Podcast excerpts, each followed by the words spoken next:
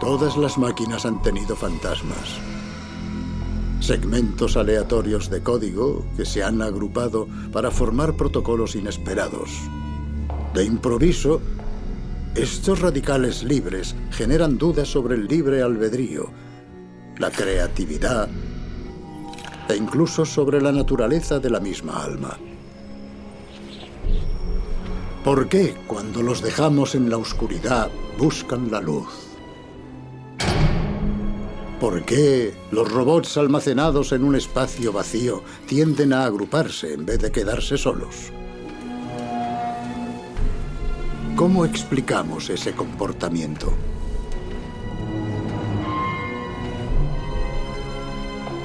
¿Segmentos aleatorios de código? ¿O es algo más? Cuando una esquemática perpetua se transforma en conciencia. O una máquina diferencial en la búsqueda de la verdad.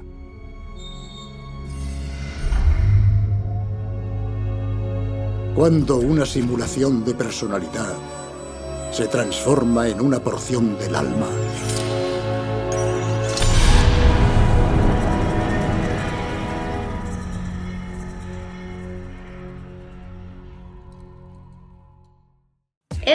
Comala Podcast, un espacio donde las letras y la imagen tienen voz. Comala es el lugar donde las voces se reúnen a contar historias. Acompáñenos. Bienvenidos a este, el capítulo 28 de la segunda temporada de Comala Podcast. En esta ocasión hablaremos sobre la tecnología. Esta vez, además de mi compañero Jorge, nos acompaña a los creadores de Diatriba Podcast, un espacio donde se habla de todo, pero especialmente de literatura y cine. Ellos son Miguel Ángel, un licenciado de literatura y abogado, y María Fernanda, egresada también de literatura de la Universidad del Valle. Hola, bienvenidos a Comala Podcast. Gracias por estar con nosotros hoy, aceptar la invitación, por haber aceptado la invitación. Y qué tal si nos hablan un poco de ustedes y de sus proyectos. Y en específico, pues el, proyecto de, de, lo que es Diatriba. Hola, Carol. Hola, Jorge. Muchas gracias por invitarnos. Efectivamente, Miguel y yo tenemos eh, Diatriba, como lo comenzamos creo que en un tiempo parecido a, su podcast, nos emocionó mucho pues cuando nos contaron porque creo que tenemos como un proyecto similar frente a la literatura, al arte, a hablar sobre ello con otras personas. ¿Cómo se creó? Pues estábamos conversando una madrugada sobre una película y nos quedamos un rato hablando de la película.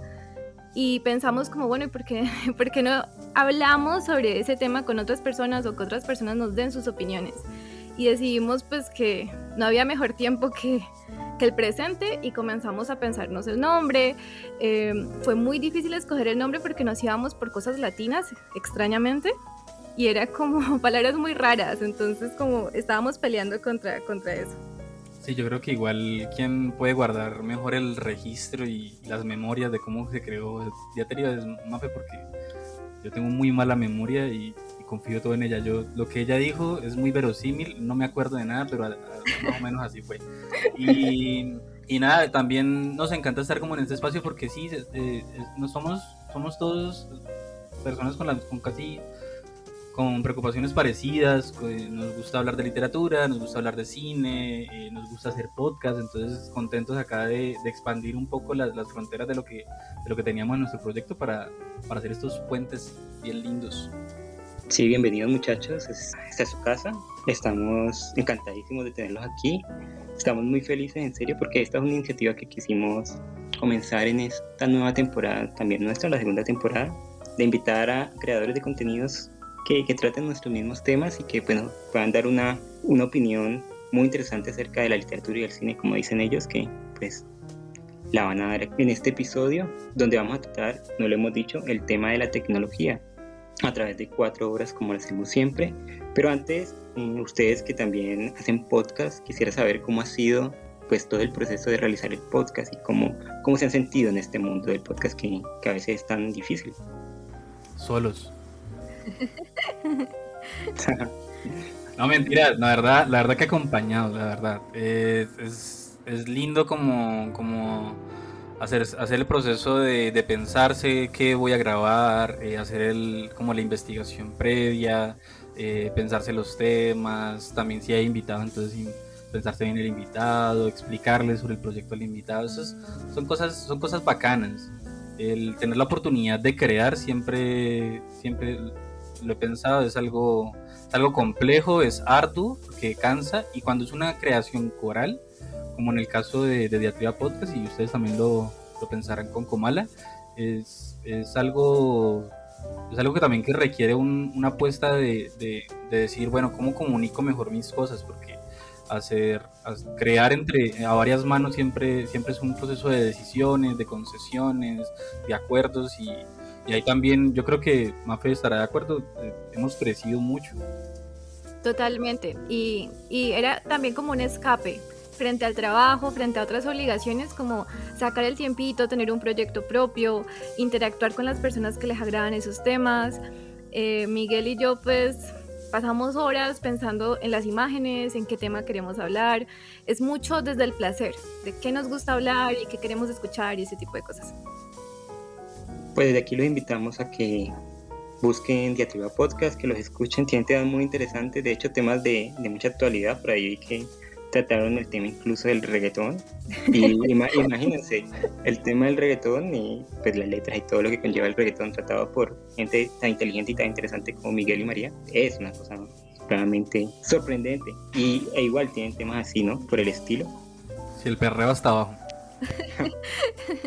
pues a, a, mí me gusta mucho ese episodio a una hora, a pesar de que, por ejemplo, en ese momento todavía no editábamos tan bien, todavía no teníamos ciertas cositas que hemos perfeccionado, porque también es mucho descubrimiento, ¿no? De cómo hago las piezas para el Instagram, cómo editamos, como todo ese proceso. Y, y ese episodio particular es muy chistoso porque eh, en realidad pues es, es, es una especie de burla bueno, es que realmente no lo quiero explicar, pero, pero lo puedo, puedo, decir de esta manera. Aplicamos teoría literaria a dos canciones de reggaetón o pop. Ya se imaginarán ustedes el, el resultado de, de, este experimento tan interesante. Yo creo que con eso ya es suficiente. lo resumió muy bien. Pero yo creo que también, eh, pues por parte de Comara también ha sido un proceso parecido. Nosotros iniciamos, eh, pensamos al inicio en hacer una revista y después eso se, em, empezamos a pensar en, en, cómo llegar pues mejor a la gente. Entonces al fin decidimos mi persona y Jorge empezar con este proyecto y pues de aquí ya llevamos casi un año, vamos a cumplir casi un año en este proyecto donde también todo es aprendizaje. Sí, pero quería saber como un poco de la historia que, que nos contara Miguel y María de, de, Diatriba, porque veo que es algo parecido, hemos tenido como los mismos problemas, los mismos aprendizajes, y bueno, de poco a poco vamos aprendiendo, vamos saliendo adelante. Ellos son Miguel y María, los chicos de Diatriba Podcast, muy recomendado, realmente muy recomendado, y espero que, pues que los visiten, que los escuchen, que comenten, que les den todo el amor que se merece. Y ahora vamos a tratar como dije antes, el tema de la tecnología en cuatro obras que Carlos nos va a decir cuáles son. Esta vez, pues nosotros, mi persona y Jorge, en la literatura escogimos el cuento Sueños de un robot de Isaac Asimov y los chicos de Diatriba escogieron la tienda de equipaje de Ray Bradbury. En la parte de cine, Jorge y mi persona escogimos Ex Machine de Alex Garland y Caída en Picado, un capítulo de Black Mirror bueno muchachos, ¿qué les parece si comenzamos la conversación? Poesía, cuentos, novela, cómic, todo está aquí en Comala Podcast. En la sesión de literatura de nuestro programa número 28, en compañía de Diatriba Podcast, hablaremos de un par de obras literarias de dos maestros de la ciencia ficción, Isaac Asimov y Ray Bradbury. El primero, con Sueños de Robot, un texto que Carol y yo elegimos y por su parte, María y Miguel eligieron la tienda de equipaje de, de Bradbury. A mí, en lo personal, ambos escritores me encantan y ambos cuentos me parecen supremamente hermosos, así que los recomiendo mucho. En Sueños de Robot, Asimov nos presenta a tres personajes. Una doctora muy afamada y ya mayor que se llama Susan Calvin, que quienes hayan leído la obra de Asimov pues la reconocerán porque aparecen varios cuentos y, en algunas novelas. Nos presenta también a, Linda Rush, una joven doctora y a Elves, un robot con el que trabajan ambas. Y en especial Brenda Rash, que ha hecho algo con el robot y bueno, y ha generado algunas de unas situaciones que se han salido de control. El robot dice que, que ha soñado, algo que es imposible para los robots. Los robots no sueñan. Y el cuento pues va de aquí para allá y nos presenta una encrucijada.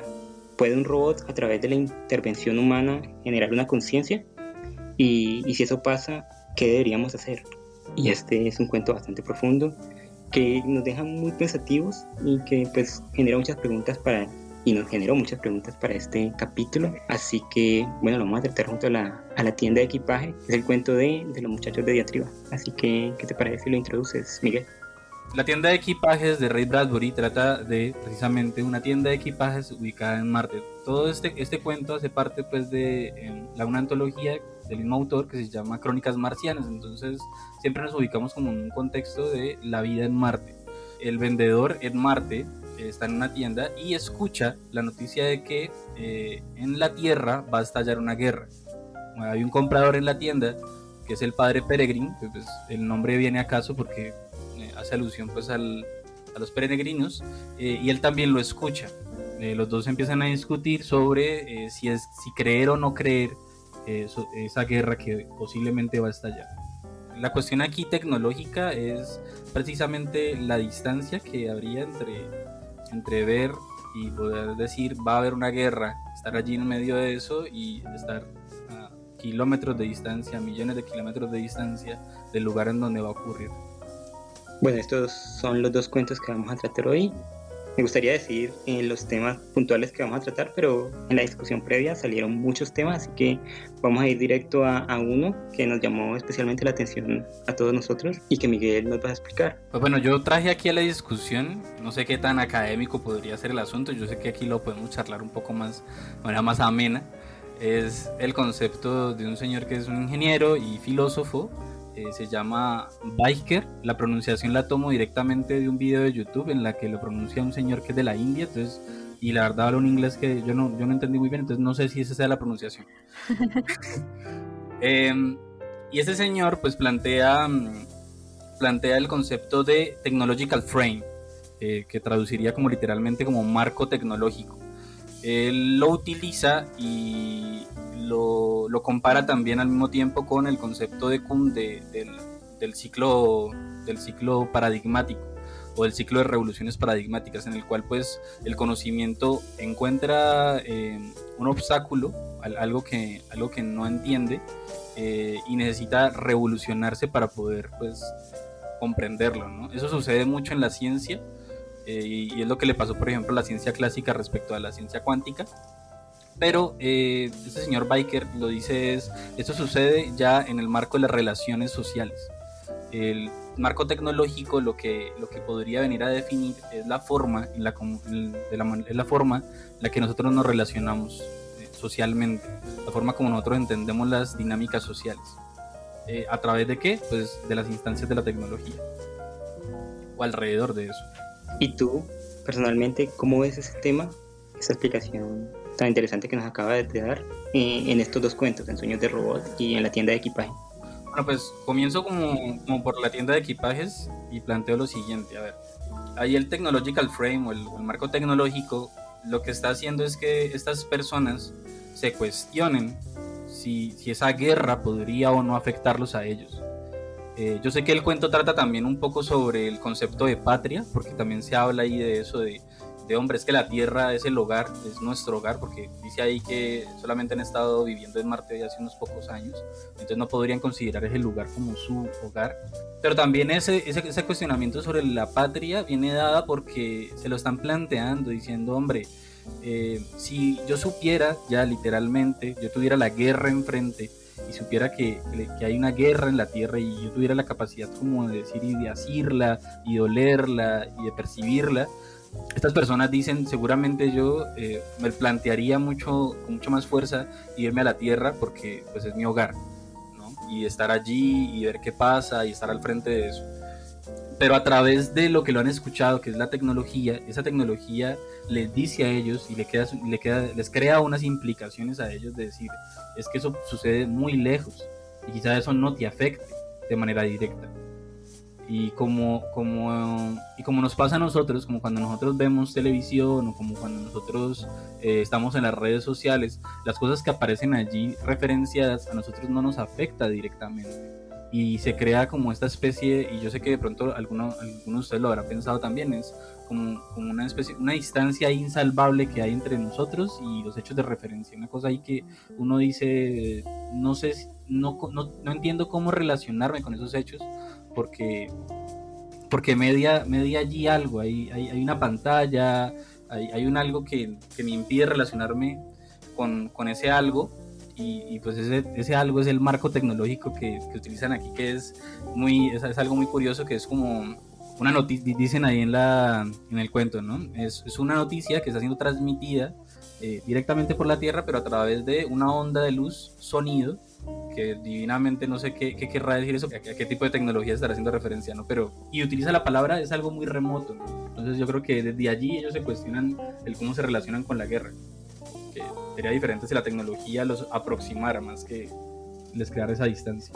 Eh, yo tengo una pregunta, entonces eso significaría que la tecnología nos hace menos empáticos y yo tengo otra pregunta también para complementar esa pregunta, y es para todos, ¿no? Entonces, ¿esto también se vería en sueños de robot? Cuando estas dos doctoras descubren que este robot está adquiriendo una conciencia, también eso de, de, ir mediado por la tecnología, ¿ocurre, ocurre esa barrera que, de la que habla Miguel? ¿Ustedes qué creen? Pues en este caso yo hablo, en este caso yo hablo de barrera, ¿no? Porque claro, es, es una cosa ahí de distancia, es una cosa de una onda, uh -huh. tal, la, la idea de la, hay, hay una tecnología de comunicación en el caso de Sueños de Robot, no es una tecnología de la comunicación, sino que es, es, es robótica y lo que se está poniendo en cuestión es, hombre, es, si este robot piensa como humano y sueña como humano y se, y se considera a sí mismo en su nivel subconsciente como un humano, entonces, eh, ¿qué es, no? Y lo que, lo que está pasando allí, el tecno, marco tecnológico que yo veo en este cuento es cómo, cómo ellos se relacionan con un otro, que es un ser consciente, y es, y es a través de, bueno, es que esta tecnología que hemos creado tiene unas, unas, unas leyes, ¿no? Que lo, que lo significan y que lo rigen y que de alguna manera lo limitan, lo, lo parametrizan, lo protocolarizan. Y, y, entonces este robot es robot y tiene que ceñirse a esas reglas, pero de alguna manera ese robot a un nivel subconsciente ha logrado evadir esas reglas. Y entonces en ese momento eh, uno se cuestiona, hombre, si este robot logra hacer esas cosas, ¿qué es la humanidad? Que es la humanidad, sino quizás esas cosas que él manifiesta. Y entonces ellas mismas, ellas mismas dicen, si este robot no cumple con las leyes de la robótica que nosotros hemos creado, si este robot no sigue los mismos parámetros y si tiene un comportamiento, si su cerebro tiene un comportamiento totalmente diferente al de los robots, entonces hay un algo allí, se está creando, se está creando una proximidad hacia la humanidad y ellos dicen, yo no, esto, esto es peligroso. Y eso, ese es el marco tecnológico que yo veo ahí, es como, ellos entienden eso como peligroso. Se relacionarían diferente si hubieran otras, leyes, si hubieran otras leyes o si hubieran otras consideraciones sobre lo que es la robótica.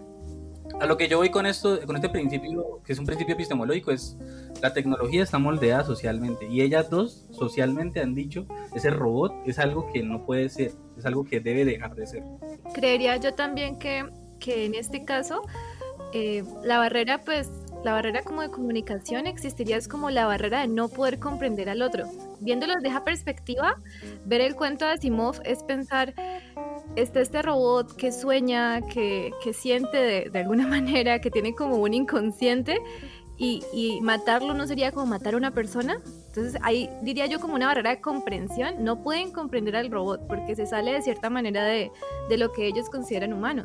Y ahí justamente pues todo lo que ya habíamos mencionado en la conversación anterior y todo, sobre pues cómo se define ser humano frente a la otredad de la tecnología o en este caso pues de los robots. Podemos como resumir eh, todo lo que hemos hablado o pienso yo que podemos condensar todo eso en el hecho de mismo de entender la tecnología más como, como un abuso, es decir, eh, cómo el ser humano ha abusado de la tecnología, es, es lo que yo, para donde yo voy, y cómo al no existir esas barreras determinadas que nos dicen moralmente hasta dónde tenemos que parar, pues tenemos miles y miles de posibilidades. La cuestión es entonces cuándo parar precisamente, cuándo, qué determina cuál sería el buen uso y el mal uso de la tecnología. Y bueno, ahí tenemos una, una pregunta pendiente. Yo les había preguntado, chicos, si, la, si ustedes creen que la tecnología nos hace menos empáticos, según lo que entendí de lo que había hablado Miguel. Y sobre todo, tú me dijiste algo que me quedó sonando, la tecnología está moldeada socialmente. Yo creería más que la tecnología nos moldea como sociedad creamos algo y a partir de, de, ese algo que no que al fin de cuentas se hace más grande y, no alcanzamos a tener un control total entonces esto permea en nosotros como sociedad y, nos moldea desde luego que la interacción de la sociedad con la tecnología hace que de esa misma manera una cosa ahí de inercia social pues como que yo soy también en relación a cómo la tecnología me permite ser ¿no? y yo creo que lo vamos a ver mucho mejor también con con las películas que hemos, que hemos escogido para, para, relatar esto de cómo soy en relación a cómo me permite ser la tecnología. Pero ah, eso es, yo creo que eso es algo como, como, como aparente, ¿no? Como que es el, es el primer nivel de lo que está pasando. Porque no podría, me, me parece a mí que es peligroso, es peligroso, es peligroso y un poco violento con nuestro libre albedrío. Y tal vez entonces aquí hay una diferencia filosófica sobre, sobre si hay un libre albedrío o no porque si pensáramos que la tecnología nos moldea, estaríamos diciendo entonces que nosotros no tenemos determinación sobre la tecnología. Y pues la, tecnología no aparece por sí sola, la tecnología no está allí. Y el determinismo tecnológico, que es eso lo que está apelando Carol, pues eh, es pensarse que, la, que ya la tecnología se desarrolla sola, de manera autónoma, y es pensarte que hay una lógica interna ahí que dice hacia dónde va la tecnología y que no hay forma de pararla en ningún momento y eso no ha sido así. Y un ejemplo muy claro de cómo la tecnología ha parado por decisión de nosotros políticamente eh, es la tecnología nuclear. Porque si hubiéramos seguido, eh, hubiera pasado lo que está pasando en el cuento de, de, de Bradbury habrían guerras nucleares porque las podemos hacer, existe la tecnología, porque no hay bombas, porque no hay bombas atómicas todos los días, porque nosotros decidimos que no haya. Pero por ejemplo en el contexto de los cuentos no, no pasa eso, la tecnología llega a un punto en que no tiene límite. Por ejemplo, en la tienda de equipajes y en todo lo que enmarca eh, las crónicas marcianas, que es la peregrinación de, de los seres humanos a Marte, debido a lo mismo, debido a que la tecnología se nos ha ido de las manos y ha comenzado a, afectarnos directamente a, pues, a matar a todo el mundo, acabar incluso con la raza humana, como llega un punto de los cuentos. Igual el sueño de robot, cuando este robot crea su propia conciencia, ¿no crees que la misma máquina se está auto, se está determinando ella misma? Porque el sueño de él, él no sueña que tiene, que es un robot liberando a su pueblo, él sueña que es un humano. Su sueño lo lleva más allá de la máquina, lo lleva como, sí, a, a traspasar esa barrera. Me parecería interesante es, por ejemplo, en el caso de Sueños de Robot, deciden que eso como que, que no, no, no, era adecuado para la humanidad, que ponía en peligro la humanidad. Entonces deciden hacer una cosa que en perspectiva puede verse inhumano, que es asesinarlo.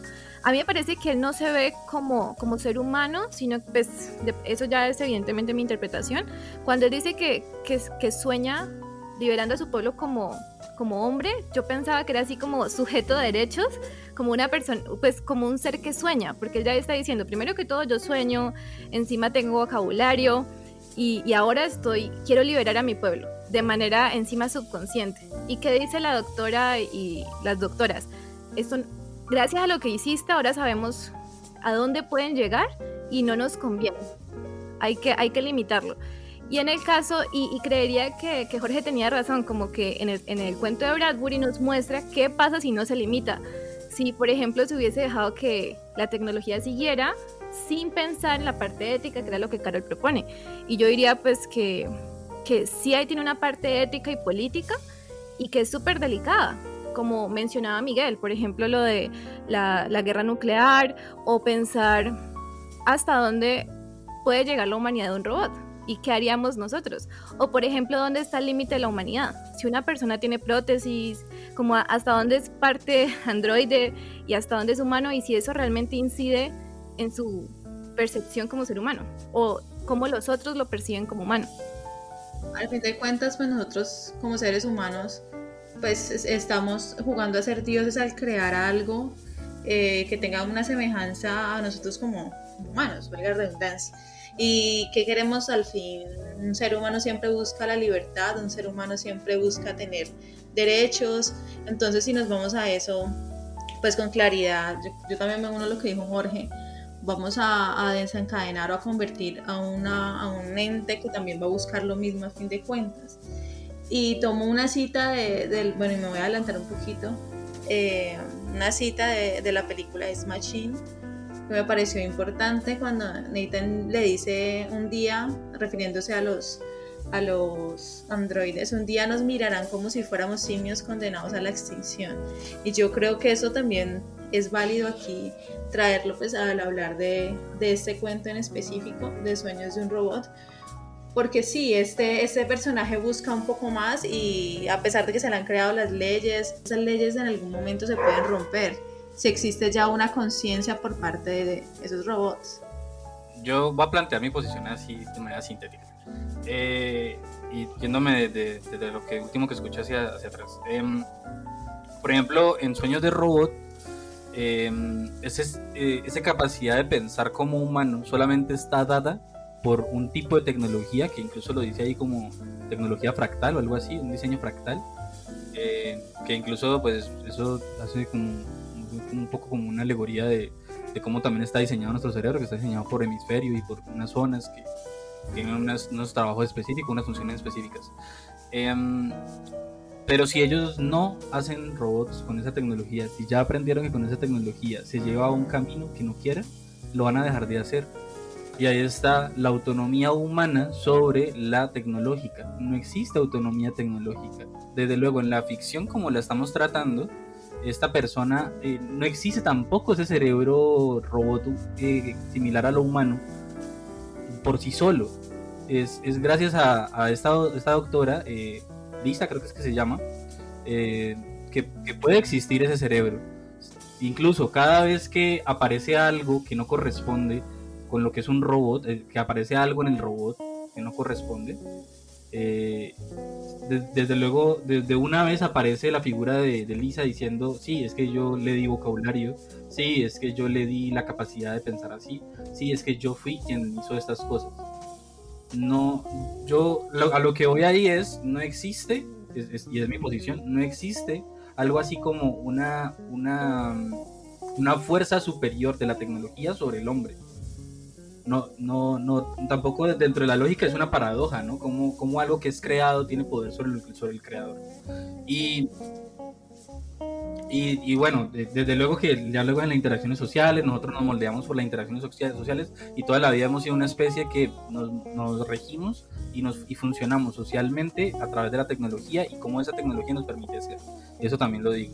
Y luego, con el asunto de... Eh, de sí es, yo creo que sí, es un futuro posible en el cual la tecnología se nos ha ido de las manos, en el cuento de, de Bradbury y todas las crónicas marcianas. Eh, el que no se nos ha ido de las manos y precisamente yo creo que por eso por eso Bradbury eh, hace, hace tan buena ficción distópica. Él dice, en el momento en el que nosotros no le pongamos cuidado a esto, esto es lo que va a pasar. Si nosotros si nosotros pensamos, por ejemplo, que existe un determinismo tecnológico, esto es lo que va a pasar. Si nos dejamos llevar por las dinámicas de la tecnología y no pensamos como solemos hacerlo, como es nuestra característica de pensar críticamente, pues eh, desde luego va a pasar eso. Pero igualmente ellos se siguen comportando allá eh, reflexivamente y dicen, hombre, eh, lo siento un poco como lejos, pero aún así, a ver, esta lejanía mm, está simplemente por por, esta apariencia física que hay, porque con la tecnología que tengo podría llegar a, la Tierra mañana, entonces eh, tampoco es como para ponerme así. Ellos también reflexionan un poco sobre eso en el cuento. Yo entiendo que en la realidad no esté, pues esto que estás diciendo es verdad porque en la realidad es así, por ahora. Por ahora, y lo digo porque vos dices que, que la tecnología no, no se autodetermina y eso es, eso es cierto, como digo, por ahora. Pero ¿Vos crees que esa determinación, y, ustedes estamos aquí, creen que esa autodeterminación no puede venir dada por el mismo ser humano? Que ese empuje que le falta es el empuje que somos nosotros como entes curiosos que quieren ir más allá, ir más allá, porque vos decías, sí, en, el cuento de Sueños de Robot, entonces ya entendieron que este cerebro es algo que, pues, entre comillas, está mal porque puede ser peligroso para la raza humana y lo van a dejar de hacer, pero eso no es así. Ellas, incluso la, la doctora Calvin dice, ahora vas a trabajar conmigo y vamos a trabajar en este tipo de cerebros, lo vamos a hacer un poco más seguros, pero no vamos a abandonar esta investigación. Lo que ellas dicen, no desechemos esto y no pongámosle barreras. Y si, si nosotros paráramos en nuestro afán de descubrimiento y un poco en nuestro afán de autodestrucción, eh, pues no seguiríamos creando el armamento tecnológico que tenemos, las bombas atómicas que seguimos teniendo, las bombas de hidrógeno, que a la larga sabemos que pues, nos pueden destruir, ¿no? Como en el caso de, de las crónicas marcianas y de la tienda de equipaje. En algún momento, ya seamos nosotros aquí en Colombia o en cualquier parte del mundo, podemos comenzar a escuchar, han detonado una bomba atómica en Rusia y de repente otra en China y de repente otra en todas partes del mundo y la guerra estaría ya, estaría ya lejos, como dice Ángel González en, uno de sus poemas, pero nos afectaría directamente debido a ese abuso de la, de la tecnología. Sí, desde luego que sí. El asunto aquí es que, a ver, es que son cuestiones políticas, ¿no? También la, tecnología se, se ríe por eso. Por ejemplo, no existirían Naciones Unidas, yo no sé si ustedes lo han pensado, no existirían Naciones Unidas si no hubieran detonado bombas atómicas y no existiría y no existirían las bombas atómicas si no quisieran agredirse con, con otro. Entonces, eso siempre siempre la cadena de cosas se, irían hacia y lo rastrearíamos hacia eh, una instancia política. Alguien lo quiso así, pero no un alguien eh, como individual, sino como un colectivo, una decisión allí de, de, poder, ¿no? Un alguien que tiene el poder de... Entonces, desde luego, sí, se nos puede ir de las manos en cualquier momento, y es, eh, pero que se nos vaya de las manos es, es una es una imagen, ¿no? No es, no es como que la tecnología cobre vida por Pero sí le tienes al final de cuentas mucha fe al ser humano. No, no, no, no, para nada, para nada. No, yo estoy diciendo que es una cuestión política, que ahorita mismo tenemos estas políticas, pero el día de mañana cambian de políticas y, de pronto alguien, alguien con poder y con, con la visión de mundo de, de tener un mundo eh, destruido por bombas atómicas podría, podría simplemente hacer eso, claro. Y de luego digo alguien en el sentido de alguien un grupo, una cosa así, porque la política no, son solamente individuos. Pensando un poquito como, bueno, en, en el caso del cuento de Asimov, eh, ella no sabe lo que hace, ¿no? Porque también es como, le escoge por sorpresa haber descubierto eh, una forma eh, en la que el robot fuese como pez humano, ¿no? O, o, que alcanzara ciertas habilidades que lo relacionaban al humano. Por otro lado, miren que ese tema ha sido tocado por un montón de, de pensadores y de obras de arte como en los cómics. En muchas ideas de Marvel es como, eh, en muchas películas siempre es como que los nazis no tienen una ética frente a la tecnología, entonces siguen explorando más cosas y, y llegan como pues a puntos de, de armas masivas o superhombres o cosas raras para destruir y para ganar poder. Entonces sí es una cosa que se relacionaría mucho con la ética, con los grupos, como dice Miguel, y con, las ganas de tener poder por encima de los demás, ¿no? Sobre todo. Eso era exactamente lo que yo iba a decir. La cuestión es de poder. La cuestión es de retarse a uno mismo como ser humano o quien tenga la posibilidad de construir semejantes máquinas, de decirse a sí mismo yo puedo construir esto porque lo puedo hacer.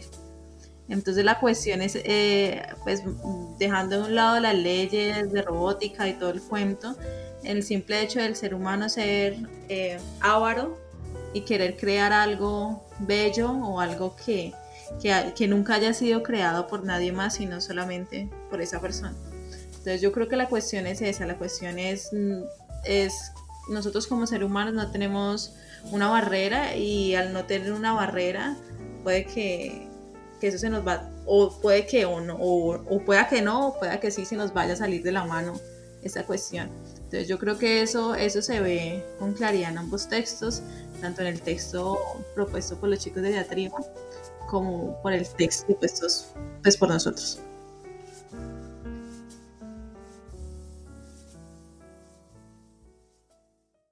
Películas, series, cortometrajes, videos musicales, todo está aquí en Coma la. Es Machina es una película dirigida por Alex Garland, la cual nos habla de Caleb, un programador que trabaja por una importante compañía de internet del momento. Y este personaje se gana un concurso donde va a poder ir al lugar donde reside el presidente de dicha compañía. Entonces él decide ir para allá, pero lo que no sabe es que cuando llega, eh, él va a tener que participar en un proyecto científico donde va a tener que interactuar con Eva, una robot cuya inteligencia artificial pues es es muy, muy, muy avanzada. Y entonces en medio de esta relación que construye Caleb con Eva, eh, Eva va a buscar la manera de salir de, de, ese lugar donde ella es presa y lo va a lograr em, tratando de convencer a Caleb de que pues ese lugar es donde ella no pertenece y sobre todo tratando de, que Caleb se vaya contra Nathan, el cual es el presidente y eh, de, dicha compañía, como ya dijimos, y el creador de Eva. Entonces esta es Ex Machina, dirigida por Alex Garland. La parte de cine que escogimos nosotros, los de Diatriba, eh, es un episodio de Black Mirror llamado en español Caída en Picada o pues en inglés es Dive. Em, en este caso, tenemos a este personaje que se llama Lacey, es una muchacha que vive en un mundo donde todo tiene como un ranking. Entonces vos entablas una conversación con una persona y esa persona te puede dar cinco estrellas, como si fueses en un Uber o si estuviera dando un rating para una app y como un corazoncito en Instagram.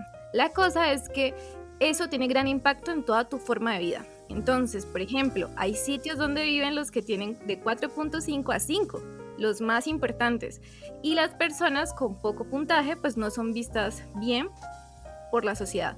Entonces, eh, este capítulo es genial porque es un estrés constante de una persona, en este caso esta muchacha, que quiere subir porque quiere tener una mejor vida, pero es muy difícil. Y probablemente vamos a hablar de todo lo que conlleva y de lo parecido que es con la actualidad y con las redes sociales. Eso estaba pensando yo, que este capítulo de Black Mirror, pues la serie se caracteriza por eso, por presentarnos como un mundo lejano, pero que agarra mucho de, la sociedad en la que estamos viviendo. Y creo que en especial este de, Caída en Picada que nos habla, y esto lo estábamos viendo con Carol en nuestra investigación, que se puede incluso asociar con los creadores de contenido, con, incluso con nosotros mismos, con los que crean podcast y los que están constantemente subiendo información a las redes, que quieren traer más personas, buscando estrategias para ser escuchados, para ser conocidos y que de alguna u otra manera también como que se crean a partir de, pues, de la interacción con esta tecnología y con la que los demás tienen, con la tecnología como Eva en el, en el caso de Es Máquina, que es creada con la recopilación de las búsquedas de, de las personas alrededor del mundo. No sé si compartan conmigo esta idea. Eh, la película entretenida, muy entretenida, pero le encuentro muchos vacíos en cuanto a eso, porque eh, esta, señora está programada para escapar eh, y desde luego que es solamente un experimento y de hecho pues todo lo que, lo que pasa en la película al final se nos revela que Nathan es quien programa es quien programa a esta robot Eva y quien le pone la consigna de querer escapar pero vos crees que ella está programada para escapar o como el robot de Sueños de Robot ha creado una conciencia y está en nosotros como seres humanos eh, el querer ser libres. Pues yo me voy al texto, ¿no? Yo me voy a la película y la película dice que Nathan dice, yo, yo lo programado ese experimento para intentar que ella escape, para que busque la manera de escapar. Sí, pero ella se sale de esa idea cuando llega al punto de hasta matarlo. Él no tenía planeado que ella lo matara. Cuando se apaga la luz en ese momento es como, Tú sabías sobre los planes que teníamos y aún así ella lo pensó y se adelantó. Ahí, de, cierta manera, pues está sobrepasando a su creador, ¿no? Y yo creo que por eso la película en sí es tan terrorífica, porque Eva se convierte en un espejo de lo que somos nosotros. Por eso te digo que es creada, el cerebro de ella es creada a base de todas las búsquedas, de, la forma en que las personas interactúan en Internet con el buscador que crea este programador. Y si ella es creada y coge un poco de todos nosotros, entonces Eva en sí, más que está programada para, para escapar, como, como dice Miguel, creo yo que, como dice Mafred, va más allá. Se sale de esa programación y, y lo que quiere es una libertad genuina, entender qué es ella, entender qué es el ser humano y lo, lo busca y lo consigue de todas las maneras posibles. Yo creo que es importante y creo que es valioso todos los puntos de vista que ustedes nos han brindado, pero yo también pues quiero dar el mío. Y el mío es em, en, que los, en que quiero que ustedes piensen o pensemos en, los temas, en los distintos temas que trata la película, porque uno de ellos es esa capacidad de tomar decisiones que en un futuro van a adquirir las máquinas al estar construidos por un montón de pensamientos de seres humanos. No hay que olvidar que esos pensamientos salieron de la base de datos que tiene Nathan, a la que tiene acceso Nathan, y con las cuales está construido Eva. Entonces esas máquinas van a buscar eso que el ser humano siempre ha querido o siempre ha buscado, que es al fin de cuentas la libertad. Me parece importante mencionar que este tema de la rebelión aparece también en distintos temas y sobre todo en la Biblia cuando Adán y Eva eh, obviamente el nombre de Eva hace referencia al personaje bíblico, elige desobedecer y, en ese algo que nace dentro de ella como protagonista de Machina, es la que impulsa a preguntarle con toda sinceridad a Nathan, que es su creador, su Dios, y cito, que se siente al ver que lo que has creado te odia. Ella quiere salir de ese pedazo de mundo que le han presentado, donde es prácticamente una cárcel, quiere salir del paraíso y busca a toda costa hacerlo. Y, y Caleb es, es una de las tantas posibilidades, vías de escape que tiene y ella aprovecha eso. No es gratuito que en la película hayan pasado siete días, los cuales hacen referencia a los siete días de la creación. Entonces yo creo que eh, aquí es muy, muy eh, importante poner atención a todos esos guiños que nos hacen. Aquí Caleb también eh, le dice a Nathan, citando a Oppenheimer, me he convertido en la muerte, el destructor de mundos. Y lo dice precisamente yo creo, que es porque esta Eva va a salir del paraíso, va a salir a la realidad, ya no está viendo esas sombras, ese mundo gris, sino que ve un mundo con todas las gamas de colores. Entonces no sabemos a ciencia cierta qué es lo que va a pasar en el futuro. Eh, en qué se va a convertir ella porque ella aprende viendo, observando la, la cotidianidad. Ella está hecha de todos, de todos un poquito. Entonces, aunque yo creo que es un tema que ha sido tratado con anterioridades de diversas maneras, considero que es importante mm, que se siga tratando en, la literatura y en el cine, porque esto muestra pues, como el miedo que nosotros tenemos como seres humanos al no saber la respuesta de muchas de las preguntas que nos hacen reflexionar pues sobre el futuro, qué va a pasar cuando tengamos la capacidad de crear semejantes seres o dónde vamos dónde va a ser, cuál va a ser nuestro puesto como seres humanos, eh, si vamos a estar relegados o convertidos en esos monos con herramientas como dice Nathan, en, en el cual él prevé que nos vamos a convertir. Entonces yo creo que todas esas preguntas, esas dudas esos miedos que como seres humanos hemos tenido a través de la historia y se ven a través de la literatura y del cine, pues es importante seguir retratándolas de diversas maneras hasta lograr, pues si no hubiera un consenso, lograr entender bien qué es lo que está pasando. Que a ver, eso me parecía a mí otra de las cosas por las cuales esa película no me termina de gustar porque eh, los personajes son caricaturescos, son estereotipados y por ejemplo que ¿qué es lo más fácil de decir que es un creador, un científico? Pues eh, Frankenstein, eh, el dios. Eh, la figura ya creo que ya está muy manía y ya está repetida. Incluso yo cuando yo vi eso, yo dije, mm, pero los creadores no necesariamente son de esta manera. Y de hecho eso lo vuelve un personaje con muy pocos grises, con muy pocos matices. Es, alguien que está como obsesionado y loco por, por un experimento y no piensa en nada más. Incluso se le muestra deshumanizado, sin sentimientos, frío, eh, calculador. y lo que dijo Carol, eh, egocéntrico y arrogante y pues con la figura pues mesiánica de, ser, de ser uno de los referentes en la historia de los dioses, ¿no? Como lo dice Carol. Pero eh, y quiero devolverme entonces en eso. Eh, a ver, ¿cómo está programada Eva? Eva está programada para aprender. O sea, Eva, a Eva le fue dada la facultad de aprender y de, aprender de sus errores y mejorar. Entonces todo lo que, lo que, haga, lo que haga Eva en este sentido es, atributo mismo de, que también está programada para aprender. O sea, aprendió cómo, cómo ir más allá de lo que iba su creador. Ah, vale, aprendió aprendió. ¿Quién, lo, quién le enseñó a aprender? Pues su creador. Y además, además, eh, ahí es donde hay un hueco en la historia, donde yo digo, si este señor quiere que esta, esta, este experimento funcione y que esta señora escape, eh, yo no entiendo con todas las cosas que hace él como para adelantársele, porque lo muestran así como, no, yo me adelanto y entonces pongo cámaras eh, ocultas para que no sepa cuando, cuando se apagan y, cuando ella las apaga y cuando ha aprendido cómo apagarlas. Y yo tengo estas aquí que las tengo aquí por si acaso, pero, pero no tiene más cosas. Eh, lo único que tiene es una barra de metal para defenderse. Yo, yo ahí esas cosas, yo, la película es entretenida, lo digo, y de verdad que nos ayuda para como plantear el asunto de la tecnología.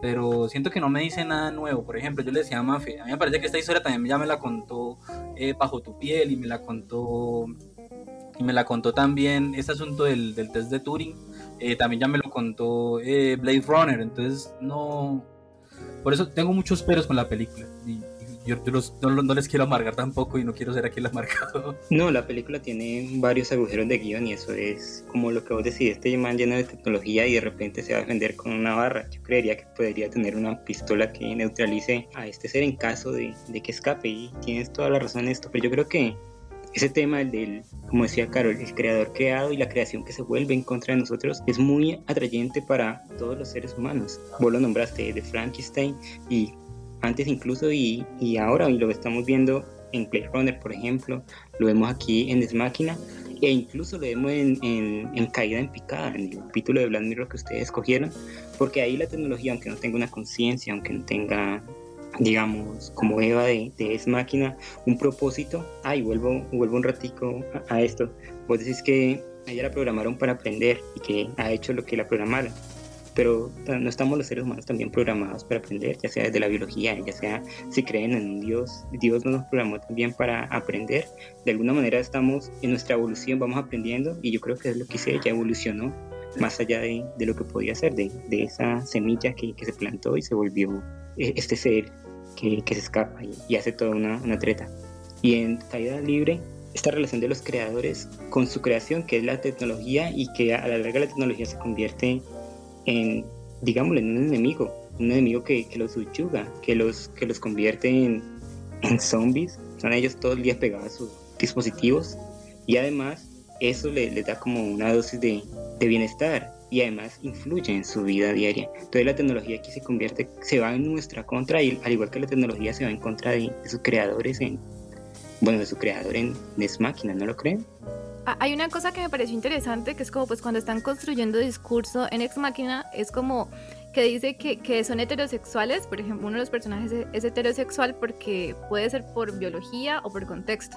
Entonces, como, como haciendo el simil, pues como así como yo le estoy dando ciertos atributos a esta máquina, eh, el ser humano pues adquiere esos atributos por su genética o por su entorno. Entonces, de alguna manera pues está comparándonos y pues no sé qué tan apropiado sea, pero pues supuestamente intentan como defenderlo, ¿no? Eh, e, en caída libre, una, una de las cosas más interesantes es, yo, sí creo que la tecnología se vuelve en su contra, pero también creo que es como una representación, como una, una, un potenciador de lo que es el ser humano. Entonces los seres humanos son clasistas y se dividen y lo único que quieren encontrar son categorías para decir yo soy diferente al otro. Entonces no sería raro hacer vivir en un mundo hecho para que para crear más categorías. Y, particularmente este mundo tiene unas reglas muy, muy interesantes, porque es que si tú te portas mal con las personas a tu alrededor, esas personas te van a dar malas calificaciones y te van a sacar de su grupo. Entonces es encima un mundo que te obliga a ser muy amable, pero el, problema de esa amabilidad es que va de la mano con la falsedad. Son gente extremadamente falsa que solamente quiere privilegios. Entonces, eh, esto se ve cuando la amiga la invita a la boda, ¿no? Y la amiga es un 4.8 entonces ella está súper emocionada porque ya va a subir. Y la amiga en algún momento le dice, mira, yo te invité porque eso me hacía ver bien. Invitar a una amiga de la infancia que era un 4-2. Pero ahora que sos un 3, yo no te puedo invitar. Voy a quedar mal con mis amigos. Y yo tengo que subir. O sea, ella lo que quiere es un 5. A, mí este mundo me llena de estrés. Eh, alguna vez había hablado con Miguel que este es uno de los capítulos más estresantes de Black Mirror. ¿A ustedes no les pasó cuando lo vieron? Estrés no me dio porque lo asocio mucho con, la realidad que estamos viviendo. Para mí no hay como un límite muy largo, sino que estamos ahí, somos prácticamente caída en picada. Yo también estoy de acuerdo con María Fernanda, que es un capítulo que pues remueve sensaciones, eh, pero también estoy de acuerdo con Jorge cuando eh, él afirma que, pues, que se parece a, la vida real, a lo que estamos viviendo, y es que nosotros nos vemos retratados al encontrar pues, esa similitud con, con la actualidad. Y yo creo que la tecnología nos va sugiriendo formas de comportarnos. Los seres humanos inconscientemente o conscientemente aceptamos eso que se nos es dado y comenzamos a modificar la manera como nos relacionamos con los demás, ya sea desde un me gusta, eh, los cuales entre más me gustas, mayor aceptación social o aprobación de lo que haces, hasta el simple hecho de ver cómo se va agrandando el distanciamiento y la interacción real de los seres humanos. Ejemplo, cuando muchas personas tienen un montón de seguidores en la virtualidad, amigos, pero la realidad es que cuando estamos en el plano pues, de la vida diaria no tiene ninguno. Como esas tecnologías eh, están hechas para acortar distancias, pero también sucede lo contrario, está sucediendo lo contrario, están agrandando esas distancias, nos están haciendo personas más dependientes tecnológicamente y nos están haciendo personas más solitarias. Entonces yo creo que de alguna manera es esa simbiosis, ¿no? Como la tecnología nos sugiere formas de ser, de comportarnos, pero también cómo esa tecnología adapta nuestro comportamiento, eh, lo, lo, adapta a, pues a, ese, a ese contexto, esa virtualidad, para hacernos más dependientes. Entonces yo creo que eso es una simbiosis ahí un poco macabra que se hace entre la tecnología y el ser humano. Sí, a mí también me, a mí también me generó mucha ansiedad, la verdad. Yo cuando yo la vi, yo creo que es uno de los episodios que más impacto han tenido en mí de los de la serie de, de Black Mirror. Y yo creo que está bien llamarle película, ¿no? Dura más de 40 minutos. Em, y, otra cosa que quería decir sobre, sobre esto es, Mafe dijo, Mafe dijo algo que, en lo que yo estoy muy de acuerdo.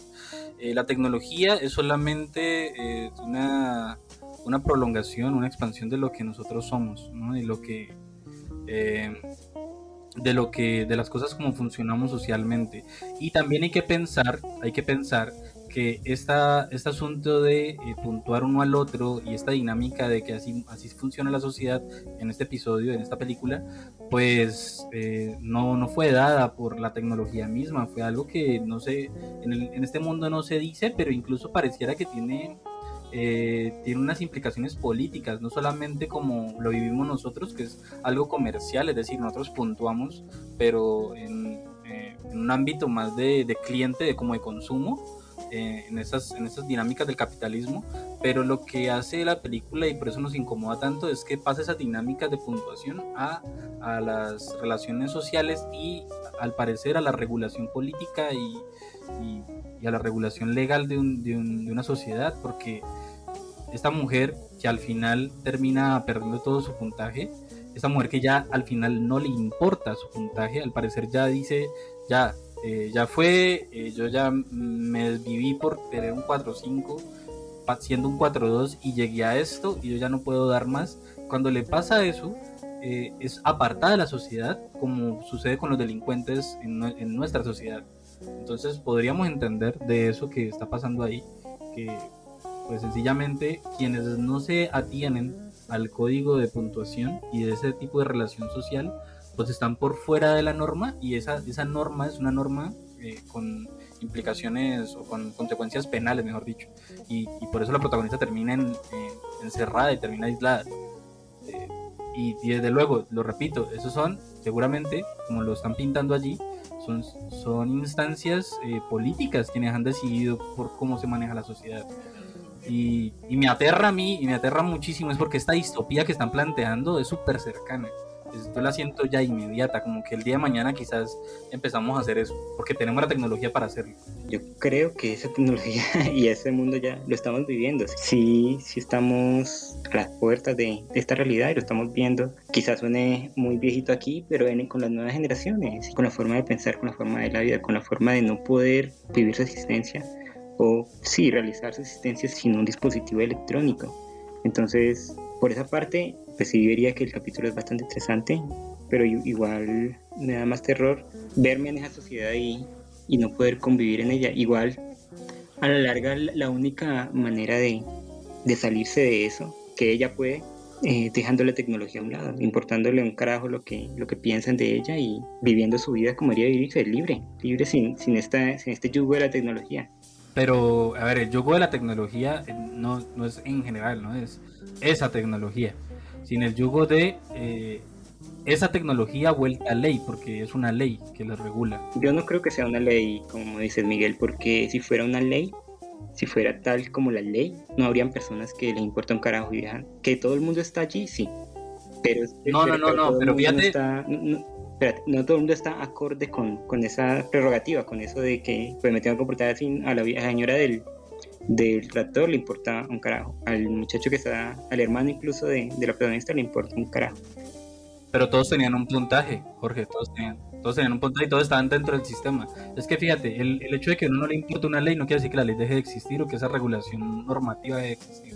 A mí no me gustan varias leyes de Colombia, pero no por eso estoy fuera de la ley. No por eso estoy siendo un delincuente. El hecho es que hay quienes pueden infringir esa ley. ¿Quién la infringió? Ella. Ella sí puede, ella sí lo hizo, la protagonista sí infringió la ley y sí fue recluida.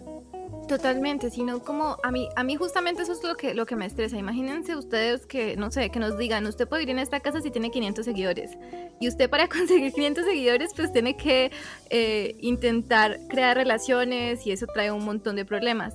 Sí creo que está muy instituido todo el asunto, porque si no estuviera tan instituido, pues no estaría dividido por zonas, por trabajos. Es que llegar al punto de que te digan, subís de nivel a la empresa si llegas a un buen puntaje, si no, no.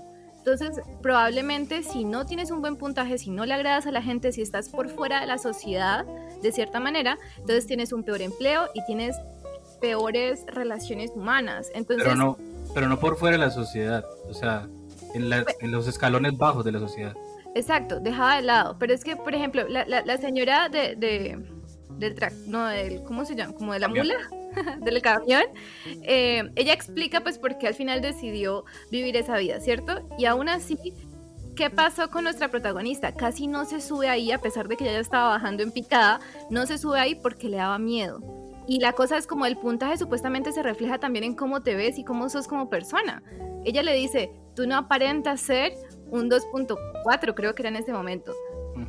Y ella le explica, ah, no, es que efectivamente yo no lo soy. También le dice, subite, no pasa que yo tenga un 1.5, no pasa nada, yo no soy una asesina, no te voy a morder. Entonces, el lío aquí es que funciona como un etos, como una representación de lo que sos, y entre mejor puntaje tenés, entonces mejor, mejores privilegios tienes. Este capítulo encima es una representación ahí de unos privilegios que hay, porque es como, si estás en un 2, va a ser casi imposible que subas para subir tenés que crear unas relaciones específicas, tenés que comportarte de cierta manera. ¿Se acuerdan, por ejemplo, el personaje que termina con el novio y, todo el mundo le da la espalda? Sí, sí, sí. Sí. Por ejemplo, e, él no tenía la culpa de nada y simplemente pues le dan la espalda y no puede entrar a trabajar. ¿Se acuerdan? No puede abrir la puerta para trabajar. Entonces, ¿qué implicaciones tiene eso? Y cuando ella, cuando, cuando, cuando ella ya al final pues queda en cero y todo, eh, efectivamente queda recluida, es dejada de lado por la sociedad como si no pudiera vivir entre ella. Digamos, la señora del camión puede estar todavía porque tiene un 1 punto algo, pero, pero ella ya no, ya tiene un cero. ¿Y, ¿Y qué se dedica a hacer? A gritar y a maldecir porque por fin puede hacerlo. Y es, libre, y eso es lo, eso es lo, hermoso del final, porque ella es, ella es libre cuando el sistema la encierra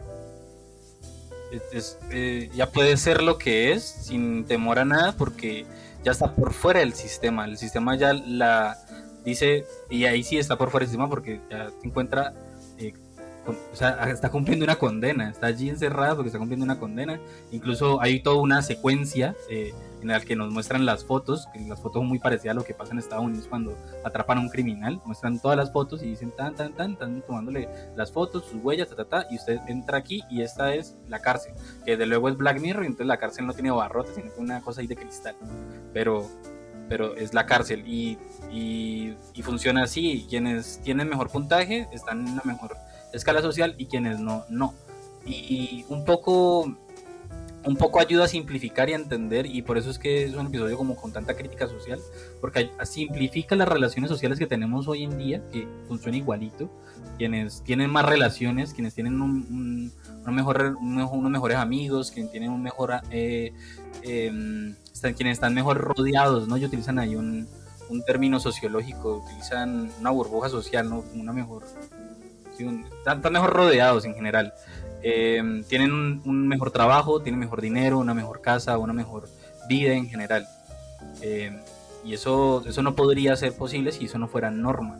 Eh, y bueno, que, es la crítica, ¿no? Es la crítica que nos hacen a, nosotros mismos, como sociedad, de, bueno, ¿y por qué, por qué quienes tienen mejores, que, que tienes amigos con mejor posición, estás mejor? Porque incluso ella lo que tiene que hacer para conseguir el 4.5 tiene esa fiesta porque si no, no podría por ella misma o le costaría mucho.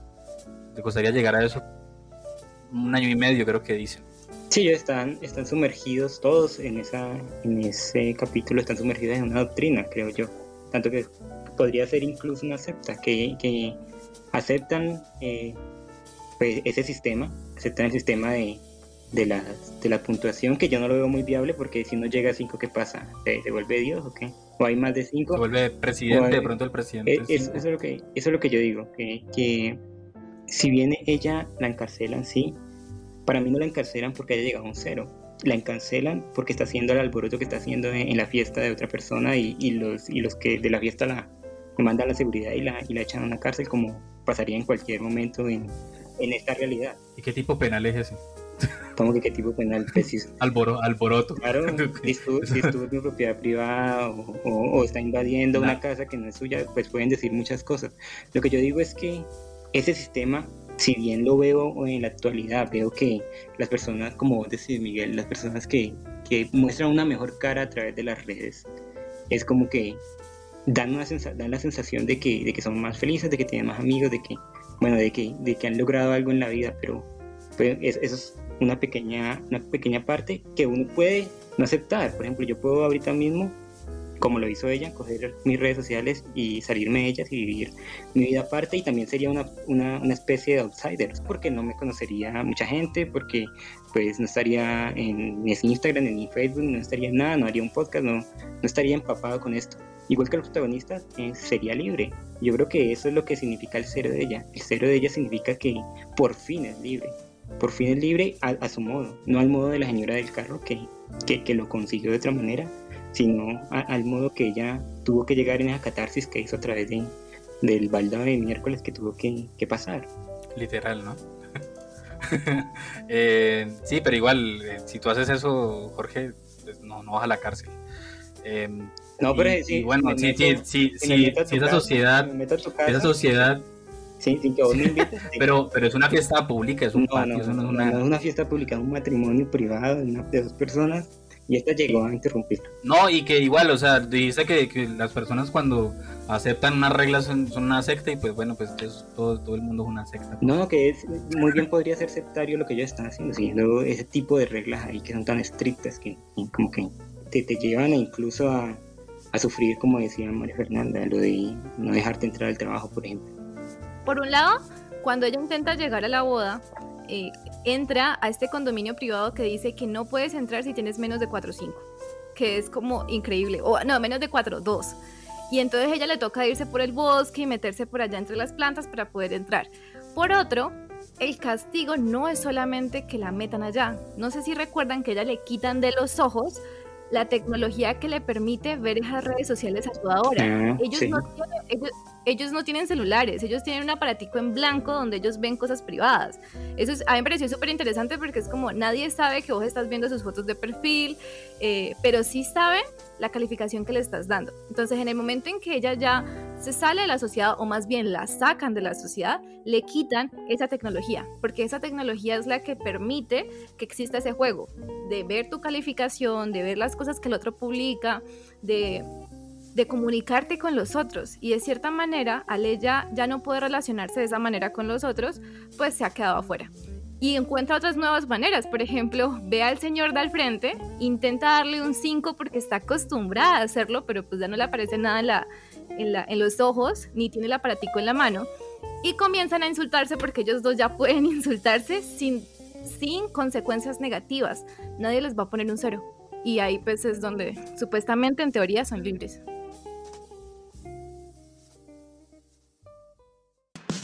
Hechos curiosos. Notas sobre cultura, sociedad. Todo está aquí en Cubana Podcast.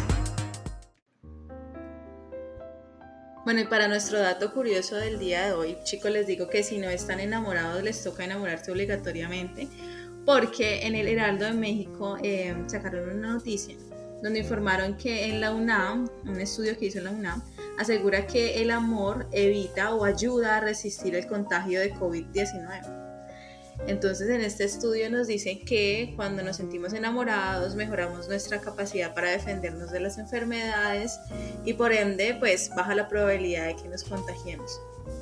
Sí, se han sentido más saludables las veces que han estado enamorados o se han enfermado cuando están enamorados.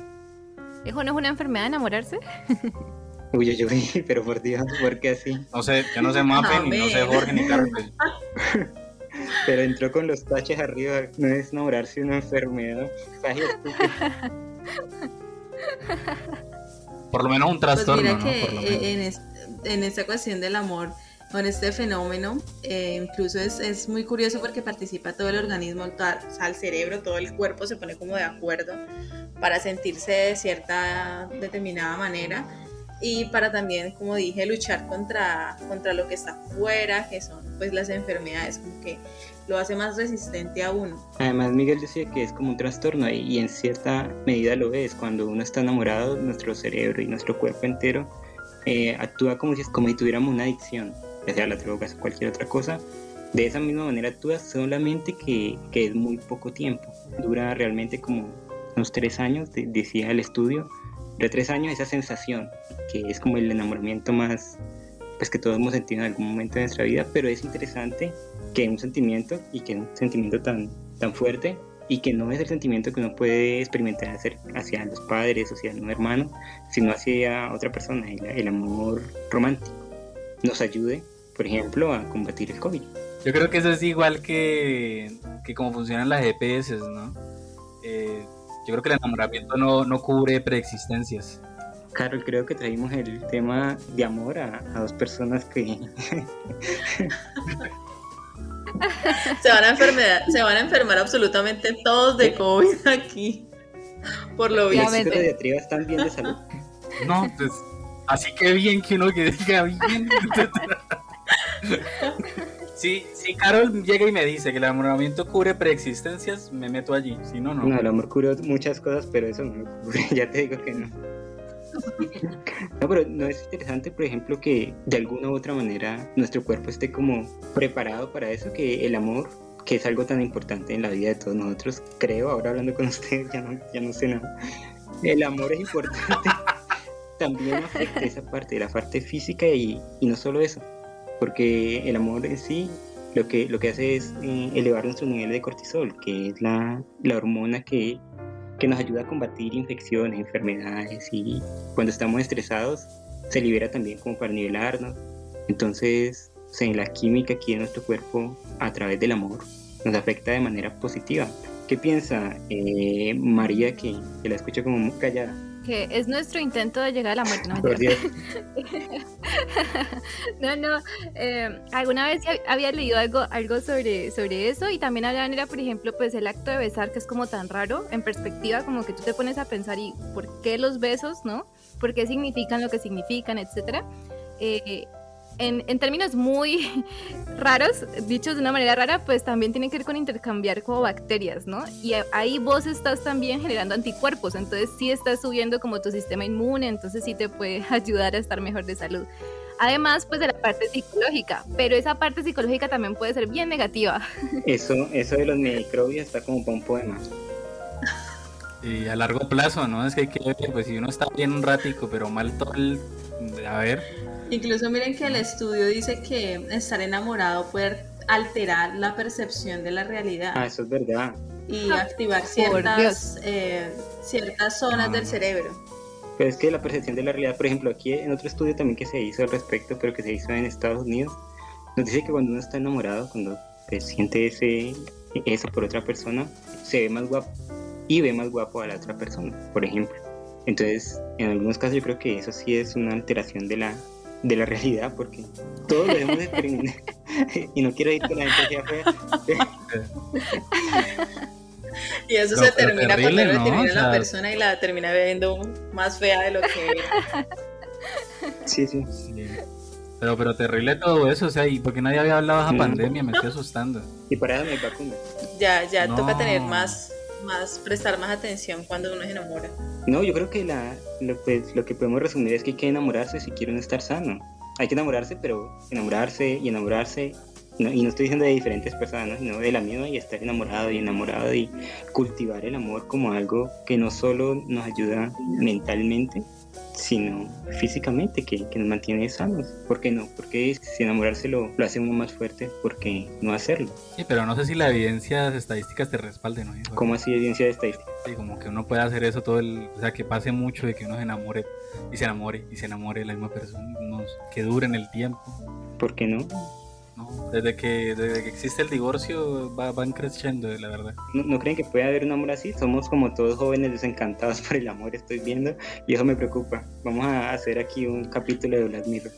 No, está bien, está bien enamorarse, está bien. Lo que pasa es que sí que eh, lo que lo que dice Jorge, ¿no? Hay que estar pendiente de todas esas distorsiones de la realidad, hay que estar como aterrizando los pies todo el tiempo. Y entonces si nos, si nos enfermamos cuando nos enamoramos. Pues bien, ¿no? Entonces, ¿eso qué quiere decir? Que la otra persona... Dicen que no, hay, no puede haber dos enfermedades en un mismo cuerpo, así como dos de origen diferente, entonces... es una señal de que no estamos totalmente enamorados. Yo voy a salir de este, de este dato curioso y me voy a, voy a, me voy a parar en el balcón, voy a mirar unas dos horas, ver la lluvia, sentir la tristeza interior. O hacer, o hacer como el protagonista este de, de Ex Máquina y cortarse la mano y rasgarle y cubrir el espejo de sangre. Voy a, voy a ser como el protagonista, pero me voy a crear entonces un androide que sí cree en el amor porque están estos es que jóvenes de hoy en día no quieren nada. Eso veo, eso veo que quedó victoriano él, ¿no? Isabelino. No, yo, yo creo y yo creo en el amor y si me protege y si me da beneficio es como un EPS, como vos decías. Además de, de que es- se siente bien, te da otros beneficios, te da salud, te, te hace que las personas sean más guapas, entonces no sé. Siento, siento Es una que me estás vendiendo como, como una pirámide, ¿no? Como un- una estrategia aquí en Munimi. Ese de, de aquí, de aquí a Herbalife. Así que, Donde uno abona y la roban al final, así. Pero ese es el amor, ¿no? Uno mete todo allí, metes todas sus moneditas y al final termina vuelto nada. ¿Qué pasa? Eso, eso se experimenta y, y se disfruta. Sí, sí. Mal, mal remate la venta, Jorge. A mí no quería, no, no tenías que decir eso ahí. Yo no tengo que vender el amor, el amor se vende solito, ya, ya verán, ya verán. Y, y- y con esto callo mi micrófono. Bueno, y hasta aquí en el capítulo 28 de, pues de Como Podcast. Agradezco a nuestros compañeros de diatriba por estar acá, por estar tan prestos y por prestarnos su voz. Eh, y también agradezco a ti, Jorge, por también eh, regalarnos este poquito de tiempo. Y sobre todo para darles gracias y también para decirles que son siempre bienvenidos a este espacio. Sí, muchachos, esta es su casa. Cuando quieran pueden volver. Pues nos encantó tenerlos aquí. Son unas personas muy inteligentes, muy divertidas. Es muy chévere hablar con ustedes. Y, y qué tal les parece si, bueno, además de despedirse, dicen sus redes y dónde los pueden encontrar, cómo los pueden escuchar y, todo lo demás. No, pues la verdad muy agradecidos de, de- la invitación y, y contentísimos de haber pasado por esta experiencia ya, ya habiendo grabado todo, ya habiendo, ya habiendo conversado. Eh, nuestras redes, yo creo que el arroba diatriba podcast, ¿no? Es donde nos, donde nos encuentran. En, en Instagram, en Anchor, en Spotify, en, en YouTube también, diatriba podcast. Y, bueno, de ahí para allá, todas, que hay todas las redes sociales que tengan, que sean sobre podcast, ahí estamos. En Apple Podcast, en todo. Muchas gracias, fue una dinámica súper interesante porque es diferente a la estructura que nosotros manejamos, pero fue súper chévere. También era la primera vez de nosotros eh, con cuatro personas como juntas en una conversación, resultó ser bastante chévere y pues muchas gracias por la oportunidad. Esperamos pues de pronto en algún otro momento también compartir otro espacio sobre literatura, sobre arte, sobre el ser humano. De nuevo, muchas gracias a ustedes, muchas gracias a, los que nos escucharon. Muchas gracias por, por acompañarnos siempre. También nos encuentran en todas las redes sociales que dijo Miguel. Allí estamos. Y bueno, este fue el capítulo número 28 de Comala Podcast, donde hablamos del tema de la tecnología. Hasta luego.